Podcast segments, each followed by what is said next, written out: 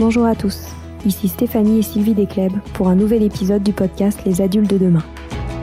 Les adultes de demain, c'est un échange autour de l'éducation et la parentalité entre d'un côté une mère, Sylvie, entrepreneuse depuis plus de 30 ans dans l'éducation, directrice d'école Montessori, créatrice d'un organisme de formation et auteur dans l'éducation, et sa fille, c'est moi, Stéphanie. Les semaines, nous invitons des experts, des personnalités remarquables ou de simples passionnés qui partagent avec nous la même envie d'offrir le meilleur aux enfants. Car comme le disait si bien Maria Montessori, l'enfant est l'avenir de l'homme. Et nous souhaitons donc vous donner des pistes de réflexion et de potentielles réponses pour offrir aux enfants le plus bel avenir. Alors si vous êtes jeunes adultes, parents, futurs parents, grands-parents, professeurs ou simples passionnés de l'éducation, ce podcast est fait pour vous. Pour suivre toute notre actualité ou échanger avec nous, n'oubliez pas de nous suivre sur notre compte Instagram Les Adultes de Demain ou sur notre blog lesadultesdedemain.com.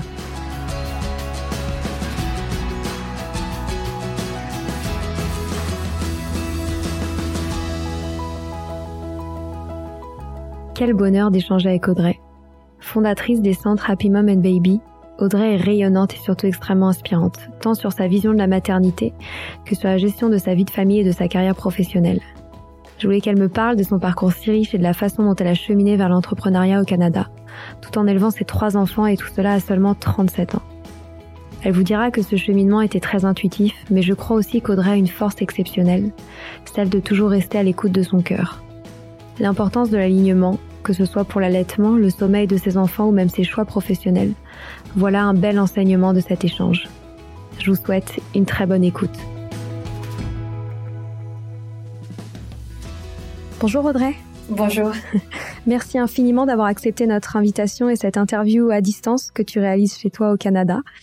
Euh, je te suis depuis quelques temps, euh, notamment à travers ton compte Instagram où tu partages plein de conseils autour de la maternité que j'adore. Et j'adore surtout l'énergie euh, que tu partages qui est très positive. c'est ce que je disais aussi en hors ligne. j'ai dévoré ton livre et tu deviendras mère aux éditions Marabout que j'ai adoré. Et j'ai souhaité t'interviewer aujourd'hui pour en savoir plus sur ton approche de la maternité et de la parentalité, mais aussi sur ton parcours d'entrepreneur puisque tu es la fondatrice des centres Happy Mom and Baby. On y reviendra. Mais avant d'en arriver là, j'aimerais en savoir plus sur ton parcours et notamment revenir au tout tout tout début, ce qui t'a donné envie de devenir infirmière et plus particulièrement en périnatalité. Alors c'est une histoire de, de, famille hein, très euh, très banale ou pas euh, selon du, où on se place. Euh, je suis euh, née dans une famille à majorité féminine qui euh, était dans une entraide permanente en fait, euh, famille issue de l'immigration, avec vraiment euh, tournée vers les autres. Un petit peu cette culture de voilà de toutes les femmes qui arrivaient, toutes les personnes qui arrivaient, mes grands-mères les aidaient à s'installer, les aidaient à s'adapter, à s'intégrer euh, dans un pays qu'ils ne connaissaient pas. Euh, on avait aussi beaucoup de, de, femmes qui venaient à la maison, soit victimes de violences conjugales, soit voilà, soit dans des situations de précarité Et en fait, je suis née dans une famille qui a toujours tendu la main à d'autres femmes, à d'autres personnes donc en fait, il y avait rien de plus naturel pour moi que, que finalement de devenir aussi cette personne altruiste. Et, euh, et je ne me suis jamais vue faire autre chose que euh, médecin, euh, vétérinaire même à un moment, euh, éducateur spécialisé, psychologue. En fait, je me suis jamais vue faire autre chose que ça. Euh, j'ai fait autre chose parce qu'il fallait que je mange à un moment donné parce que j'avais décidé de quitter le cursus scolaire classique. Donc j'ai travaillé dans le commerce par exemple, où j'ai où j'ai où j'ai découvert des habiletés sociales d'interaction et de partage que j'aimais beaucoup, mais pas avec les codes habituels. C'est-à-dire que j'ai toujours été sur le terrain. Donc en fait, euh, l'humain a toujours été au, cœur finalement de, toute ma vie. Et je me nourris en fait beaucoup des autres. Et euh, donc en fait voilà une évidence euh, de devenir pas forcément infirmière pour tout vous dire parce que ma mère ma mère est infirmière ma mère euh, n'avait pas son baccalauréat euh, français, donc en fait elle a dû euh, faire des cours du soir pour avoir son équivalence. Moi j'étais très jeune, donc je l'ai vu beaucoup galérer. Je l'ai vu aussi gravir les échelons, en fait passer de, de, de ASH, agent, agent, de service hospitalier, à aide-soignante, à infirmière avec nous élever à côté. Et, et je l'ai vu beaucoup beaucoup souffrir en fait de d'un milieu professionnel un petit peu toxique. Donc le métier d'infirmière c'est pas quelque chose qui, qui m'attirait forcément parce que je le voyais, je voyais le milieu dans lequel on pouvait évoluer pas très positif. Et puis finalement, ben, euh, quand je suis devenue moi-même maman, donc euh, ma première grossesse euh, a été à l'âge de 20, 20 ans. mais j'ai fait une qui s'est soldée par une fausse couche et, et, donc deux ans deux ans et demi après cette fois-ci du coup j'avais mon bébé dans les bras et, et je n'ai pas du tout du tout aimé mon séjour à l'hôpital et euh, j'ai trouvé ça euh, euh, complètement déshumanisé. Euh, et moi qui étais déjà en fait dans le milieu de l'enfance, parce que euh, entourée de, comme je disais, de, de, de femmes qui travaillent auprès de l'humain, j'ai eu la chance de commencer à travailler avec des enfants porteurs de handicap à l'âge de 17 ans. Donc à l'âge de 17 ans, je partais faire des camps les week-ends avec l'ADAPI, un organisme qui qui accompagne les enfants qui sont dans des structures, bah, justement à autre chose, à couper un peu avec le quotidien. Donc très très tôt en contact avec le handicap, que pour moi le handicap c'est juste une étiquette met sur quelque chose dans un monde normé. Et, euh, et voilà, j'ai vraiment ces enfants, en fait, j'ai commencé avec les adolescents, avec les plus petits, et je me suis aperçue qu'il y avait beaucoup de, de psychopathologies, de, de, psychopathologies comportementales euh, qui pouvaient être prévenues et qui pouvaient être accompagnées en amont, en fait. Donc, j'ai cheminé comme ça. J'ai donc passé mon concours d'infirmière pour avoir un diplôme, avoir l'expertise, avoir les connaissances, finalement, pour aller plus loin dans ce que je voulais faire auprès de, de ces jeunes en fait de ces enfants. Et puis euh, et puis finalement j'ai à chaque fois euh, sauté enfin je suis allée d'étape en étape jusqu'à travailler au final en réanimation néonatale. Donc j'ai euh, voilà du coup je couvre euh, j'ai appris à chaque fois et surtout j'ai cheminé en fait au fur et à mesure des pratiques et je me suis nourrie de tout ce que j'ai fait en France et à l'étranger parce que j'ai travaillé dans plusieurs pays. Donc la naissance, un petit peu, j'ai envie de vous dire, c'est, c'était à l'intérieur en fait. J'ai pas de, j'ai pas autre chose à partager que c'est, c'est mon cœur qui m'a guidée euh, où je suis aujourd'hui. Et ça veut dire quoi être infirmière euh, spécialité périnatalité? Alors périnatalité, on va couvrir. Alors moi, je suis partie. Euh, j'ai eu la volonté de ne pas passer mon concours de puricultrice en France parce que j'avais cette volonté de vie personnelle, de vivre à l'étranger. Et je savais que c'était un métier qui n'était pas reconnu à l'étranger, donc je pouvais aller chercher cette spécialité d'une façon différente dans le pays dans lequel j'irais vivre à l'époque, c'était le Brésil que je visais. Finalement, j'ai fini au Canada. Et donc, au Canada, on est, donc c'est un peu pas, du tout pareil. et euh, mais le, Brésil, pour la petite histoire, j'ai ma tante qui vit là-bas et ma mère qui a fait son stage de santé publique là-bas, et donc il nous a amenés avec elle et euh, ça a été la découverte. J'avais 13 ans et je me suis dit waouh, mais moi je veux pas vivre en France en fait. Voilà, je veux pas vivre en France, je veux vivre ailleurs, je veux voilà, je veux pas euh, être définie par d'où je viens, je veux pas être définie par ma personnalité. Enfin voilà, il y avait plein de choses qui se sont jouées. J'avais 13 ans, j'avais décidé que je partirais vivre à l'étranger. Et le problème, c'est que en ayant cette, envie euh, personnelle, eh ben, je voulais pas me fermer de porte en fait. Donc, euh, euh, j'ai passé le concours d'infirmière parce que c'est un passeport professionnel. J'ai pas fait éduc, j'ai pas fait psy parce qu'il faut des équivalences, et j'ai pas fait puère non plus parce que c'est pas reconnu à l'étranger.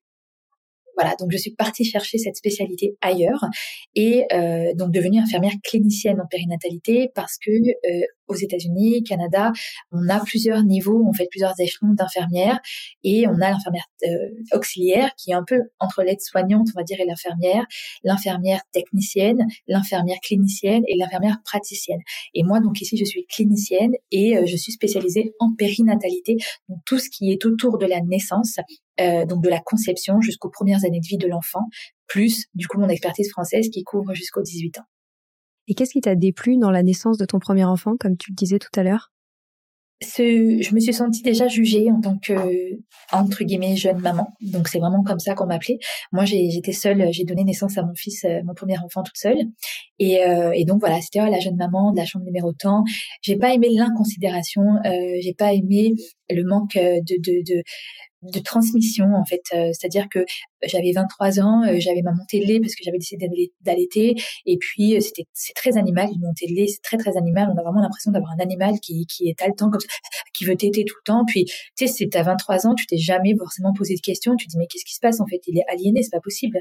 Et et là tu demandes des explications puis elle dit bah, c'est comme ça faut le mettre au sein enfin tu vois je me suis vraiment sentie euh, pas considérée en fait pour plusieurs raisons. Et, euh, et ce fameux bain que je donne toute seule à mon bébé. Et, euh, et j'avais donc encore une fois je, je répète j'étais toute jeune hein, à peine sortie de, de l'adolescence etc et, et, et elle racontait leurs vacances. Elle racontait leurs vacances en fait. Et, et j'ai dit mais Enfin, moi, je suis là en panique. Je sais même pas comment il faut que je porte ce bébé. Je sais même pas où il faut que je place mes mains. J'ai l'impression qu'il va se casser quand je le prends. Et elle raconte leurs vacances, quoi. Moi, je suis en galère toute seule devant leurs yeux. Et là, j'ai dit non, mais c'est pas possible. Et je me souviens avoir dit à ma mère, mais en fait, non, c'est bon. Je vais, je, vais passer mon concours d'infirmière, puis moi, je vais aller changer des choses parce que c'est pas possible. On peut pas laisser de maman toute seule comme ça. J'étais seule déjà parce que j'avais pas de conjoint. Et, euh, et, euh, et en plus, j'avais aucun soutien de la part du corps médical. Et j'ai dit non, c'est pas possible. Et, euh, et donc ça a été, j'ai dit bah je sais ce que je veux faire, je vais tout quitter, puis je vais passer mon concours d'infirmière, puis moi je vais être cette mère, cette femme, cette professionnelle qui ne va pas laisser les mamans toutes seules. génial. Et ça c'était en France du coup? Ça, c'était en France, ouais. Sachant que quand même, si tu veux, depuis toute petite, euh, j'étais cette personne un peu désignée dans ma famille euh, qui adorait endormir les bébés. Je rêvais d'avoir de la poitrine pour qu'ils se collent sur moi. Enfin, tu vois, j'ai toujours eu un grand, grand intérêt pour tous les bébés de ma famille, dont je me suis beaucoup occupée. Euh, voilà, si tu veux, il y a, y a, y a c'était un cheminement en fait. Quand tu regardes à distance, c'était juste tout, tout est à sa place en fait, tout est aligné. Voilà, j'ai juste écouté euh, mon chemin. En fait. Ah, c'est dingue. Et t'es partie au Canada, euh, notamment suite à cette expérience. Pourquoi t'as eu envie d'aller là-bas?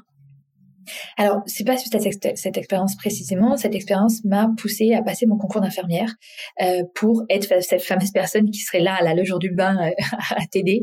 Et, euh, et donc, j'ai passé mon concours d'infirmière. Puis, à partir de là, sans aucune, euh, sans aucune déception, parce que finalement, c'est ça un petit peu à quoi je m'attendais par rapport à l'expérience de ma mère. J'ai pas du tout aimé mes expériences hospitalières. j'ai détesté sincèrement travailler pour la fonction publique. J'ai, je, je suis et j'assume totalement mon côté carriériste, ambitieux je suis une femme avec beaucoup d'ambition.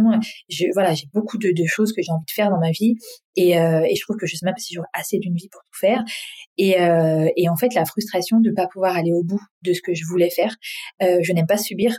Moi, je, je, je voilà, je trouvais qu'il y avait beaucoup, beaucoup de discussions, euh, de, de remise en question, de critiques de nos conditions de travail, etc. Mais au final, pas beaucoup d'action. Et je suis quelqu'un d'action, comme je dis, je, je suis, j'assume totalement ce côté de ma personnalité. Et j'avais dit, même mes, mes, mes formateurs, quand j'ai fait mon mémoire, me disaient, on sait que tu ne finiras pas à l'hôpital. Ils le savaient en fait, la manière dont j'avais écrit mon mémoire, le sujet que j'avais choisi déjà. J'avais choisi, j'avais fait mon mémoire sur la vocation infirmière. Qu'est-ce qui pousse une personne à être infirmière et qu'est-ce qui lui permet de rester infirmière? Donc j'ai retracé toute l'histoire infirmière, donc déjà dans la remise en question du métier, euh, tu vois déjà dans le côté on n'est plus des bonnes sœurs les gars. Donc euh, tu sais on n'est plus les, les, femmes qui ne sont pas bonnes à marier et qu'on va s'occuper des autres. Non on a envie de changement et on va faire partie du changement. Et euh, et donc voilà quelque part tout le monde le savait euh, peut-être pas trop moi. Et mes expériences les unes après les autres voilà frustration sur frustration c'était il y a longtemps hein, c'était il y a, il y a quand même 13 13 14 ans. Et frustration sur frustration. Et, et j'ai dit bon attends ça va pas qu'est-ce qui se fait ailleurs comment ça se passe ailleurs, parce que je voyageais beaucoup. Et j'ai dit, mais ailleurs, ça se passe comme ça, et moi j'ai envie que ça se passe comme ça. Donc j'ai, dans un premier temps, avant d'avoir envie de partir, parce que l'étranger était dans ma tête, enfin je veux dire vivre à l'étranger était, comme je dis dans ma vie personnelle, une envie. Euh, j'ai dit bon, je vais quand même essayer de faire bouger des choses ici. Et puis je me suis pris plein de portes, énormément de portes. Euh, à l'époque, je travaillais dans un centre euh, de la, pour la protection de l'enfance. Donc, j'étais infirmière dans un. J'ai participé à la création d'un centre maternel et infantile pour les mamans mineures qui étaient placées sous euh, OPP, donc sous ordre de protection. Euh, je sais plus comment ça s'appelle en France euh, hors de protection provisoire. Et, euh, et, donc en fait, on avait créé ce centre. J'ai adoré travailler là-bas, mais je me suis heurtée à beaucoup de, de barrières en fait, de barrières, de d'injonctions, d'ancrage, de représentation euh, très fermées. Enfin, tu vois, j'ai l'impression de travailler avec des dinosaures qui te disent mais, avant on faisait pas comme ça, avant on faisait pas comme ça. Ouais, mais avant on buvait l'eau au puits et maintenant on a des robinets, donc les choses elles changent quoi. Tu vois, c'était et donc c'était voilà, c'était tout le temps si tu veux une bataille et, euh, et puis un salaire misérable, hein, clairement. Je veux dire, j'ai aucun tabou là-dessus. Euh, gagner 1520 euros par mois euh, pour travailler énormément un week-end euh, par mois. Enfin bref, non, je, c'est pas possible en fait. Et, euh, et, de là, j'ai commencé un travail de recherche sur l'importance de la consultation infirmière pour prévenir les consultations, les les, les pathologies, les psychopathologies infantiles. Euh, donc vraiment, je, je, voulais montrer que les infirmières étaient là et qu'on pouvait prévenir plein de choses en consultant en amont, en fait, en faisant des consultations prénatales. Donc euh, tu vois, c'était vraiment encore une fois longtemps. Et, euh, je me suis heurtée encore une fois beaucoup de barrières. Donc je dis écoute, c'est bon, on se casse, ça me saoule, euh, voilà, on s'en va. Euh, le Canada, mon profil les intéresse parce qu'ils ont envie de financer cette recherche, ils ont envie de tutorer cette recherche, ils ont envie de voilà de, de m'accompagner là-dedans. Donc j'ai euh, j'ai passé un entretien, j'ai été prise et boum, allez, voilà on est parti. Donc c'était vraiment une aspiration l'envie de l'étranger, mais le Canada a été choisi euh, par rapport à, des projets professionnels. Et voilà, et donc le Canada est arrivé euh, parce qu'ils avaient un intérêt pour la recherche que je menais à l'époque. Et tu as eu l'impression que c'était un système de santé euh, autour de la natalité très différent de celui de la France? Les moyens sont différents. Les moyens sont très différents. Euh, L'envie de faire mieux est très présente. La recherche scientifique, ils sont excellents. Je trouve que la culture américaine est excellente dans tout ce qui est recherche, dans tout ce qui est remise en question, dans tout ce qui est avancé, avec des limites quand même en termes de savoir-faire. Euh, donc vraiment, je trouve que c'est très complet. Je veux dire, la formation française, la formation canadienne, on est très complémentaires, euh, mais c'est pas idéal. Je veux pas non plus qu'on idéalise, si tu veux. Moi, ça va faire sept ans que je vis ici. Voilà, on idéalise beaucoup l'Amérique du Nord, notamment le Canada en termes de, de natalité, de pédagogie, etc. Mais euh, si tu veux, c'est parfois euh, on surestime un petit peu euh, la réalité des choses. Donc, je peux pas dire qu'ils sont en avance ou quoi que ce soit. En tout cas, ils ont plus de moyens et ils ont l'envie l'intention de faire mieux. Euh, donc les conditions de travail sont complètement différentes, la, la, la culture du soin est différente. Et puis, euh, par exemple, moi, j'ai travaillé quand même quatre ans et demi en maternité ici, en néonatologie. Euh, voilà, j'avais une, j'avais quatre familles euh, pour mon chiffre de travail, donc j'avais quatre familles uniquement. Donc, ça me laissait le temps vraiment de, d'être avec elles. Euh, on a l'obligation d'évaluer un allaitement. On est toutes formées en allaitement. On évalue un allaitement. Euh, l'infirmière, il n'y a pas de sage-femme en milieu hospitalier au Québec, donc si tu veux, c'est l'infirmière qui fait l'obstétrique. Donc, on est là dans la chambre en one-one avec la avec la, la, patiente du début jusqu'à la fin, si c'est notre chiffre. Hein. et sinon, il y a toujours une personne. La patiente n'est jamais seule. Donc, ils ont une culture, en tout cas de la maternité, qui est complètement différente et du soin qui est complètement différent, mais ils ont aussi, ils mettent beaucoup plus de moyens dans euh, dans la santé. De façon pas idéaliste, hein, quand même, on n'est pas, c'est pas l'Eldorado euh, des infirmières, mais ils ont les moyens, d'accord? Ils ont les moyens, ils veulent, en tout cas, ils mettent, ils misent sur la famille, ils misent là-dessus, donc on sent que les conditions de travail sont différentes et on exerce de façon plus qualitative. Ah oui. Et à quel moment t'es venue cette idée euh, des centres euh, Happy Mom and Baby? Eh bien, on reste, euh, si tu veux, j'ai travaillé dans quatre pays différents. Euh, les quatre pays différents ont chacun leur leur façon de, de, de, travailler, mais il y a quelque chose qui est très très commun, en tout cas pour moi en tant que professionnel dans les quatre pays où j'ai travaillé, c'est cette frustration euh, de ne pas pouvoir accompagner librement, qualitativement et quantitativement euh, les familles. C'est-à-dire que ce bouleversement un petit peu, puis on a vraiment ce besoin, je suis maman de trois enfants aujourd'hui, euh, ce besoin d'avoir quelqu'un quasiment en permanence. Moi, je connais ça culturellement parlant parce que j'ai cette influence culturelle qui fait que je n'ai jamais été seule les premières semaines de vie de mes enfants. La première fois où j'étais seule, c'était quand j'étais au Canada parce que personne n'a pu venir et ma mère était tellement euh, mal à l'aise, enfin pas bien de ne pas pouvoir être présente pour l'accueil de ce troisième enfant, que elle m'a envoyé une enveloppe. Euh, je veux dire, elle, elle m'a payé. En fait, elle a dit voilà, ma participation pour l'accueil de cet enfant, c'est que tous les deux jours, je vais vous payer une femme de ménage tu vois parce et elle est arrivée deux mois après. Et en fait si tu veux donc moi je connais euh, je connais ça parce que comme je te dis influence culturelle je j'ai jamais été seule. J'ai euh, ma mère mes tantes ma grand-mère qui ont toujours débarqué chez moi mes belles-sœurs euh, me faire à manger me garder bébé pour que je aille à la pharmacie. Enfin j'ai jamais été seule. Je n'ai jamais fait les courses avec un nouveau-né dans les bras. Et j'ai connu ça ici au Canada. Et je me suis dit mais en fait c'est la réalité de beaucoup plus de femmes que tu ne le penses, euh, cet isolement, cette sensation d'être toute seule. Et, et j'étais là, mais j'ai jamais fait les courses avec un nouveau-né. Mais tu sais, je peux pas sortir, je peux pas aller faire les courses avec lui. Tu vois, c'est pas possible, c'est trop. Enfin, tu vois, c'est, je sais qu'ils sont fragiles, etc. Je peux pas aller faire l'épicerie avec eux, avec lui en fait. Et j'avais pas le choix. Et je me suis dit, mais en fait, euh, non seulement euh, les femmes sont seules, c'est-à-dire la réalité que moi j'avais connue n'est pas la, la, la, majorité, en tout cas dans les pays occidentaux. Et, euh, et donc j'ai eu envie vraiment d'apporter un petit peu bah, cette culture euh, de la maternité que je connais à titre personnel. Et j'ai eu envie de, de mêler en fait cette, ce, ce côté personnel, influence euh, culturelle, avec ce côté professionnel, donc connaissance, compétence. Et j'ai eu cette envie d'être là où personne n'est en fait. Et donc, on n'évalue pas physiquement un bébé euh, quand on donne des conseils sur euh, sur euh, sur sur l'arrivée, sur les, les soins qu'on va faire à ce nouveau-né. Je veux dire, on l'évalue pas physiquement. C'est des conseils qu'on donne, c'est des recommandations qu'on donne. Puis, en même temps, on va pouvoir évaluer selon les dires de la maman. Donc, je me suis dit, le problème, c'est que je suis un peu multiculturelle, internationale, donc je pouvais pas me fermer à une seule clientèle, à une seule patientèle. C'était pas possible pour moi. Euh, donc je me suis dit, bah si je fais ça en ligne, donc à l'époque c'était il y a cinq ans, euh, bah en fait je vais me fermer aucune frontière parce que peu importe la maman où elle est, peu importe le papa où il est, bah, j'aurais juste à avoir une connexion internet, puis je pourrais évaluer, puis je pourrais euh, diagnostiquer, puis je pourrais euh, consulter. Et si je découvre des choses, parce que j'ai fait ça avec une certaine euh, expérience, je veux dire d'années d'expérience derrière moi, euh, et ben je vais être capable aujourd'hui en, quelques minutes, j'arrive à savoir s'il y a quelque chose qui va pas ou autre. Donc je pourrais rediriger toutes les personnes qui sont soit dans un désert médical, soit qui n'ont pas accès aux soins et puis ça pourra permettre de décharger aussi les services publics finalement parce que euh, bah, là où ils ne sont pas, bah, moi je pourrais l'être. Donc finalement, euh, ça demande un investissement euh, de la part de, des patients, mais euh, c'est bénéfique en fait parce que ben au final ils vont gagner du temps derrière à aller voir 15 000 professionnels parce que moi je vais mettre le doigt dessus. Donc c'est un petit peu comme ça qu'est né, si tu veux, cette, cette, envie de créer ce centre-là, c'est de faire les choses un petit peu librement avec ma philosophie, mêler tout ce que j'ai appris dans les différents pays, les différentes expériences, et puis mêler aussi ben moi en fait qui je suis je me souviens d'une expérience en psychiatrie qui avait été très révélatrice pour moi où j'avais dit euh, j'avais très peur d'aller en psychiatrie, d'accord, je sais pas pourquoi, j'avais des des, a priori et ça a été une très très belle expérience en stage où je me suis dit mais en fait tu soignes pas seulement avec tes connaissances, tu soignes aussi avec qui tu es.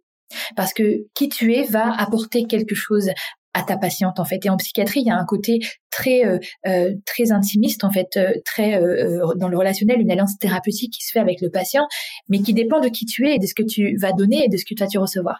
Et donc je me suis dit, mais en fait c'est la même chose. J'ai envie de faire la même chose. J'ai adoré être cette personne en fait que ma personnalité finalement soit au service des autres et, et donc avec mes connaissances c'est un petit peu tout ça que j'ai eu envie de mêler et donc c'est comme ça que sont nés enfin est né le premier centre périnatal il y a cinq ans. C'est incroyable.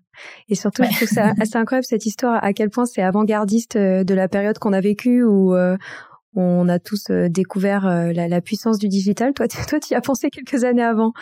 C'est dingue parce que j'étais déjà euh, avec une famille un petit peu éclatée, une belle famille un petit peu éclatée dans le monde, si tu veux, et, et FaceTime, euh, c'est ce qui nous permet de garder un lien. Donc, euh, si tu veux, je me suis, enfin Skype, moi j'ai Skype, je connais depuis la naissance de Skype parce que mes amis sont à l'étranger, ma famille est à l'étranger, donc en fait, et puis j'adore voyager, donc si tu veux, c'est le lit, c'est vraiment le lit, c'est ce que ce qui m'a permis de garder un lien et euh, les réseaux sociaux encore pire en fait. Enfin c'est pour moi c'est c'est c'est euh, c'est quelque chose de, de très très euh, très fédérateur en fait de liens sociaux. D'ailleurs c'est fait pour ça. Et et je, je, trouvais très très utile finalement de faire ça. Et j'avais aucune idée de, de la suite de la vie sur laquelle nous allons nous allions aller ouais, c'est clair. Et j'aimerais bien que tu réexpliques à nos auditeurs en quoi consistent ces centres et notamment pour quel type de situation ils peuvent vous consulter alors aujourd'hui, je suis plus toute seule. Euh, en cinq ans, on a évolué. J'ai deux, j'ai deux structures aujourd'hui. J'en ai une physique donc au Canada, une complètement virtuelle. Et euh, j'ai envie de te dire tout ce qui pose question en fait, tout ce qui à un moment donné quand tu sens que tu, tu, te poses beaucoup de questions, que ta maternité n'est plus euh, quelque chose de positif, que ça devient compliqué à vivre, que, que la raison soit l'allaitement, que la raison soit le sommeil, que la raison soit la parentalité, que la raison soit ta grossesse, que peu importe la raison, mais du moment où tu ne te sens plus euh, bien dans ce que tu es en train de vivre, on est là on est là, on est là avec nos compétences professionnelles, c'est-à-dire qu'on va euh, euh, parfois bah, tomber, je veux dire, on va dépister des choses qui ont besoin de traitements médicaux. Euh, dans ces cas-là, ben, en étant professionnel de santé, on peut directement communiquer avec vos médecins, vos pédiatres, alors que c'est pas le cas de tout le monde. c'est que des professionnels de santé qui travaillent, donc j'ai vraiment j'ai puricultrice aujourd'hui, j'ai une naturopathe aussi, ostéopathe à distance qui est formée sur le sommeil, consultante en lactation, auxiliaire de puricultrice, tu vois, enfin voilà, c'est un panel. Je, mise vraiment par contre sur euh, sur le fait que ce soit des professionnels avec une formation initiale en santé. Ça c'est très très important pour moi parce que euh, voilà, on, ne devient pas euh, professionnel de santé en se formant sur internet et du coup, c'était voilà de, de, couvrir en fait. Alors le mot à la mode actuelle, c'est euh, holistique. Euh, moi, je garde mes vieux mots euh, global. Hein. Du coup, c'est un accompagnement global euh, de la personne où vraiment la périnatalité, c'est ça en fait. La périnatalité, c'est euh, c'est moi je dis aux patients quand je suis en consultation, je dis voilà, je suis en mode détective et, et là je vais aller fouiller dans, dans tout, toute votre histoire, toute l'histoire de bébé. Qu'est-ce qui peut expliquer la difficulté que vous vivez aujourd'hui? Et qu'elle soit au niveau du sommeil, comme je dis, de l'allaitement, de la parentalité, du, j'ai même des psychologues dans le centre aussi, donc tout ce qui va être dépression du postpartum.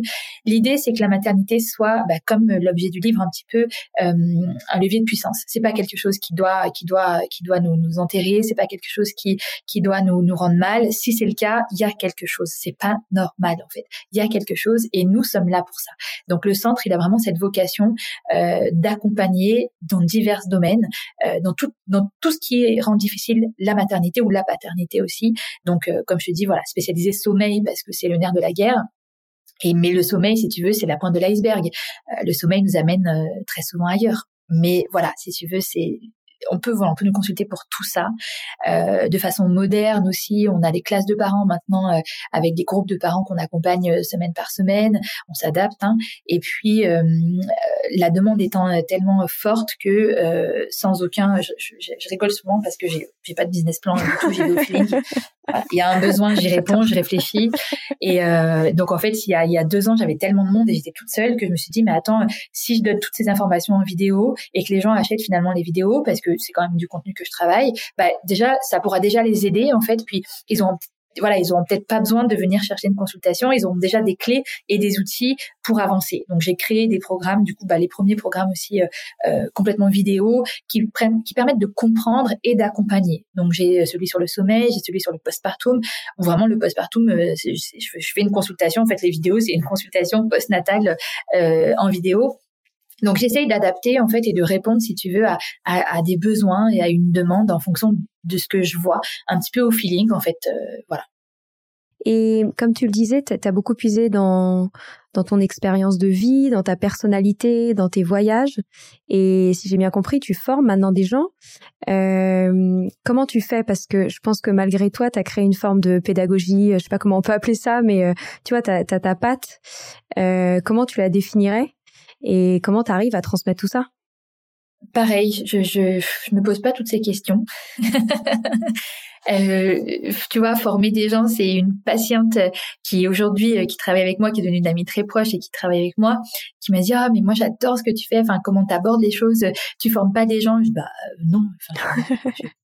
Former des gens pour moi c'est à l'IFSI enfin tu vois c'est former des gens non quoi je dis en tout cas c'est pas dans ma tête actuellement et puis de, voilà une fois deux fois trois fois puis bon peut-être qu'il faut que je forme des gens alors parce que du coup tu vois peut-être que peut-être que j'ai des choses à transmettre bah oui. mais moi je suis euh, je suis dyslexique euh, et je suis euh, je pense euh, au jour d'aujourd'hui euh, pas diagnostiquée mais je pense avoir des traits aussi autistiques dans ma façon de voir les choses. Et c'est très difficile pour moi de transmettre parce que c'est pas quelque chose c'est quelque chose que j'ai en moi. Mmh. c'est quelque chose que j'ai à l'intérieur. Ouais. c'est difficile de transmettre des choses que toi-même t'arrives pas à t'expliquer. Bah oui. Je peux pas expliquer des fois ben c'est ça. Des fois, je suis, je veux dire, une maman rentre dans ma clinique où je l'ai en consultation, je sais tout de suite des choses. Enfin, c'est c'est c'est très euh, voilà, c'est très difficile.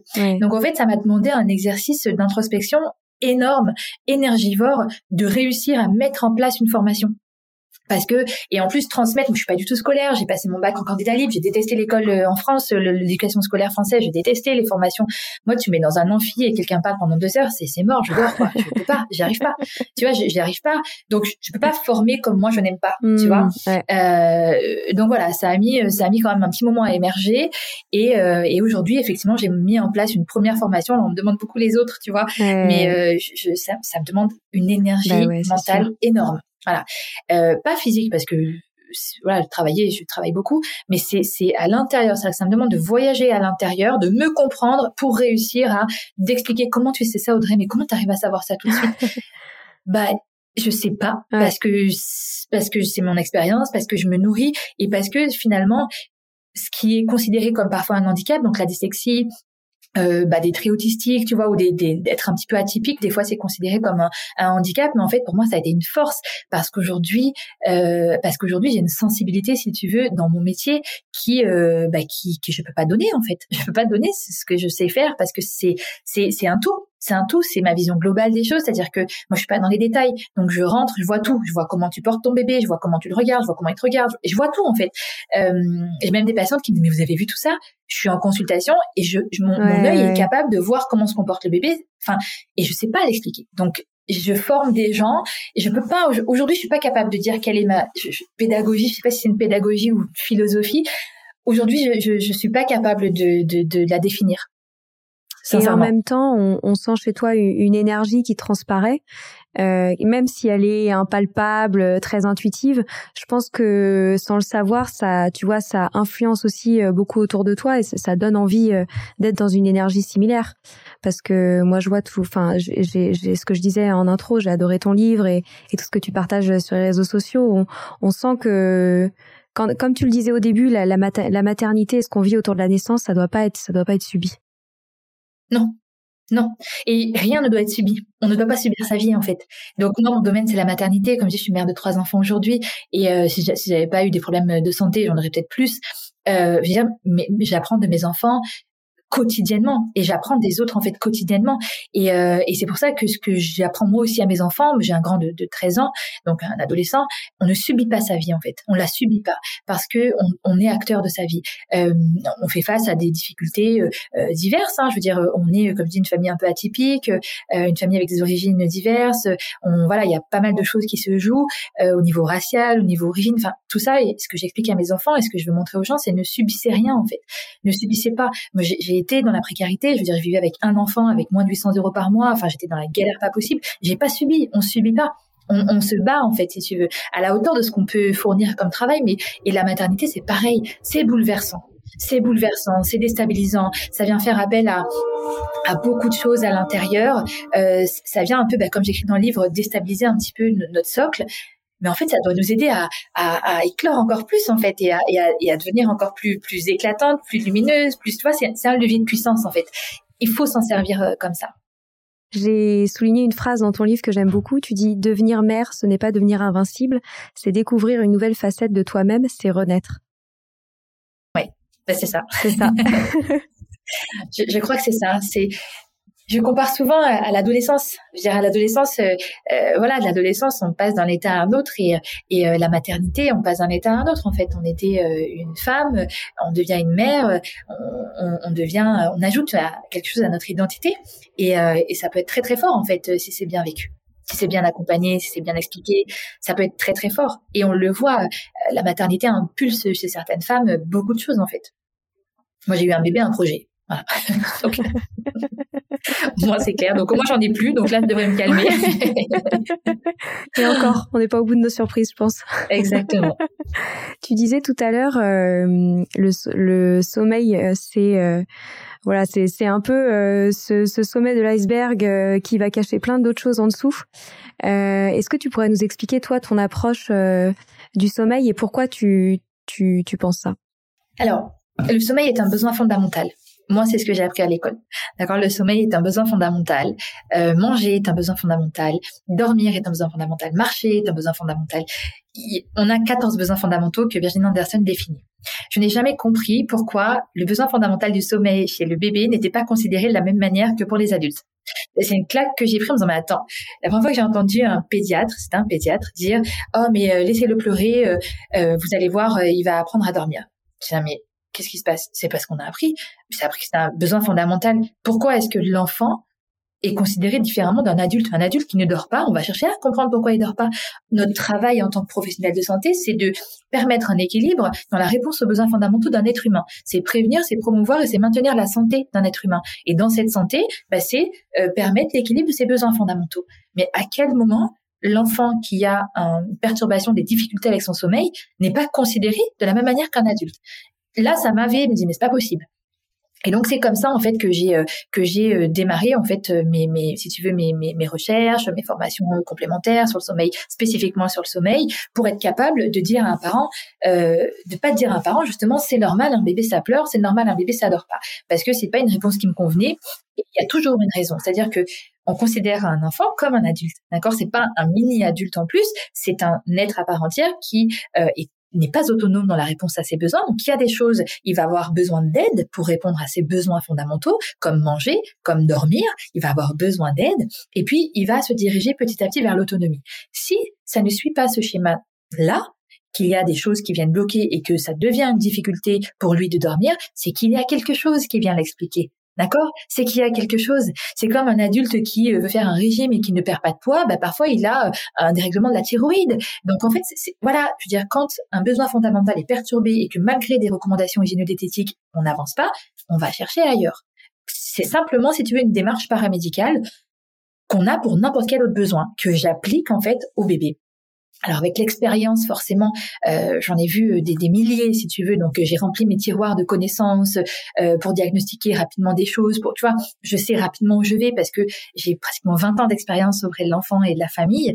Euh, donc c'est comme ça. Moi, je dis souvent que j'ai rempli mes tiroirs. Je me suis nourrie en fait de toutes ces pratiques dans tous les pays où j'ai travaillé, dans tous les services où j'ai travaillé, euh, autant en néonatologie, pédiatrie, maternité, psychiatrie. Tout, tout a nourri ma pratique, ce qui fait qu'aujourd'hui j'arrive à un protocole très spécifique je suis sur trois notions euh, de base l'observation, la sécurisation et l'accompagnement. Donc, si tu veux, voilà, on travaille comme ça. Donc, voilà comment je travaille avec le sommeil et comme n'importe quel autre besoin fondamentaux perturbé euh, pour un enfant. Ouais.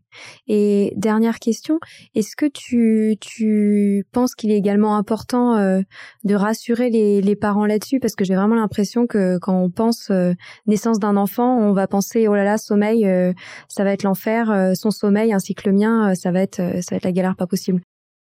Non, si c'est la galère, elle s'explique toute galère s'explique. Et c'est pas à majorité la galère en fait. Euh, tu vois, j'avais une patiente, je crois, la semaine dernière. Je disais, ah, j'aimerais tellement, euh, euh j'aimerais tellement montrer en fait. Euh, je, je, suis pas très dans la démonstration. Je suis très très mauvaise stratège euh, digitale, communication et tout. C'est pas du tout mon fort.